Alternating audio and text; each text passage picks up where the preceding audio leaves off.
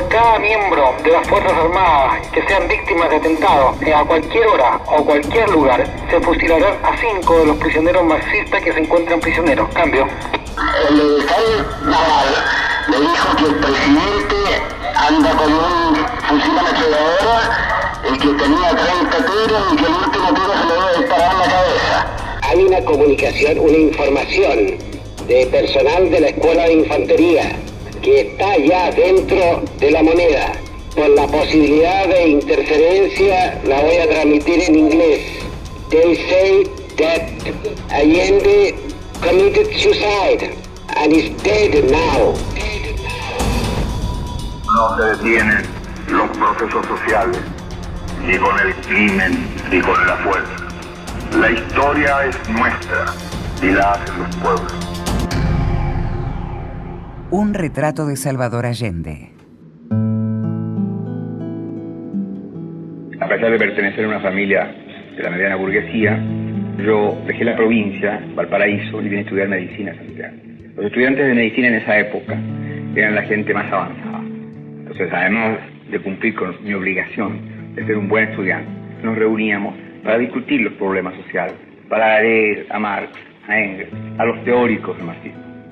Recibido de médico, ya pude enfrentar lo que era la realidad del médico frente a la existencia de la inmensa mayoría de los chilenos. Yo no pasé por la universidad tras la búsqueda ansiosa de un título para ganarme la vida. Milité siempre en los sectores estudiantiles que luchaban por la reforma, fui expulsado de la universidad, estuve preso, me juzgaron antes de ser médico tres cortes marciales, salí en libertad, fui relegado al norte de Chile y después comencé en Valparaíso mi carrera profesional. Con estas manos he hecho 1500 autopsias, sé lo que es el drama de la vida y cuáles son las causas de la muerte. Por eso, allá en Valparaíso, terminada mi labor médica, me dediqué a organizar el Partido Socialista. Yo soy fundador del Partido Socialista en Valparaíso. Es decir, he tenido desde estudiante hasta hoy una línea, una actitud y una consecuencia positiva. Un socialista no podía estar en esa barricada en la que he estado toda mi vida. Salvador Allende. Orígenes y trayectoria política. Un político muy completo, nunca mintió. Frida Modak, secretaria de prensa de la presidencia de Allende. Tenía una trayectoria que además venía desde su época de universitario. Él siempre fue un, rebelde y siempre buscó las soluciones y las otras eh, formas de hacer política. Tenía también una influencia, pudiéramos decir, de parte de su familia, pertenecientes al Partido Radical, que el Partido Radical a principios del siglo XX era un partido que podíamos considerarlo como revolucionario de, de, esta época, ¿no? Era un partido nuevo, una ideología nueva y muy diferente a lo que había sido la trayectoria de Chile gobernado por la derecha. Bueno, y después él se formó en su época de estudiante y ya es muy conocido el hecho de que había un zapatero que era socialista y les transmitía los conocimientos que tenía un grupo de universitarios. Y se quedó toda una generación en ese sentido. Allende incluso fue expulsado en un momento dado de la Facultad de Medicina y su trayectoria fue siempre muy recta.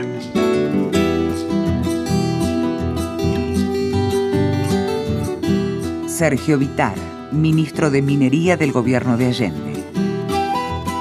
Era un hombre de gran efectividad, de tremenda coherencia con la democracia. Toda su carrera fue la de un demócrata. Es un hombre que tenía una convicción social muy potente al punto de dar su vida.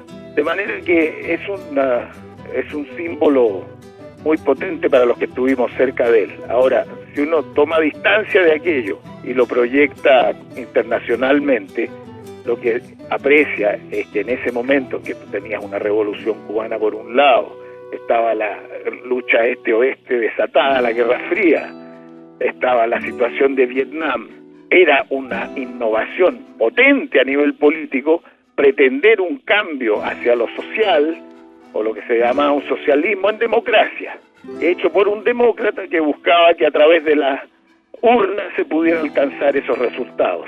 Entonces eso fue poco comprendido, obviamente con tiempo de la Unión Soviética, tampoco por Estados Unidos que veía en cualquier cambio social una amenaza a la penetración del comunismo. Manuel Garretón, sociólogo chileno. Ha habido un cambio en la significación de Salvador Allende que ha ido en la línea de haber sido básicamente el líder de la izquierda chilena y de un proyecto, básicamente la izquierda chilena, inédito en el mundo, de construir un modelo socialista bajo la fórmula democrática, lo que fue claramente un antecesor de lo que se llama el eurocomunismo y otras fórmulas que sin perder el componente anticapitalista se planteaban hacerlo en democracia, ha ido pasando de eso a ser visto como un personaje emblemático no solo de una época, no solo del siglo XX, uno de los grandes personajes de la historia de Chile, aun cuando su proyecto haya sido derrotado y, y suprimido.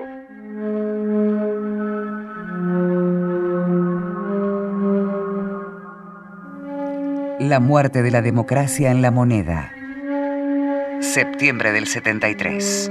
Aquí hubo suicidio heroico y cobarde asesinato. Manuel Garretón. Porque se crearon las condiciones por la cual el presidente no tenía otra alternativa que morir con dignidad de modo de simbolizar la muerte de la democracia y al mismo tiempo del mismo proyecto en manos de una dictadura que además eh, dando un mensaje al mundo en ese sentido.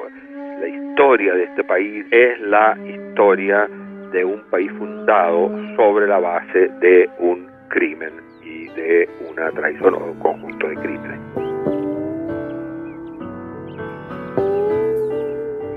Salvador Allende en la voz de su familia.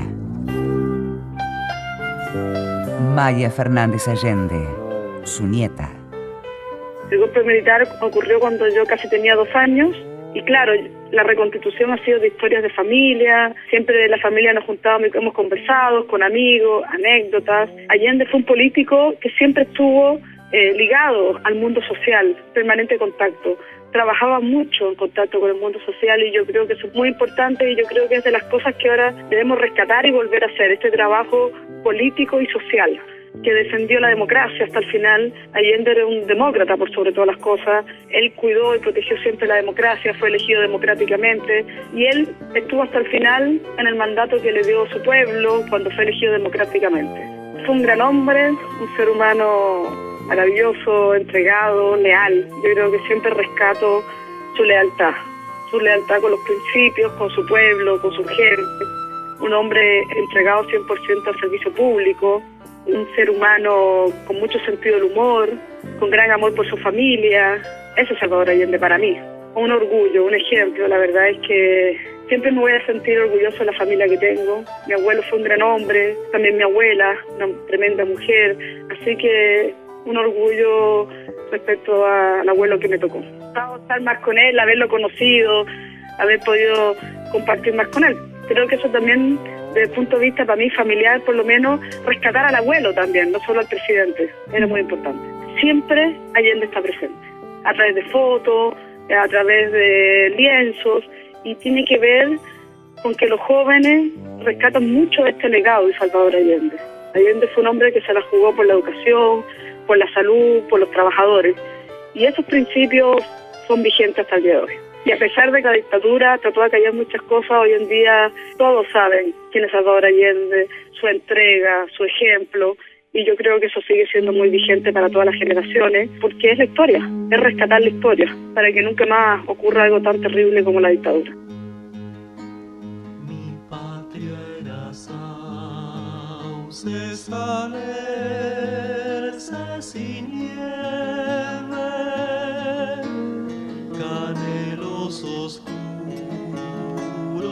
throne.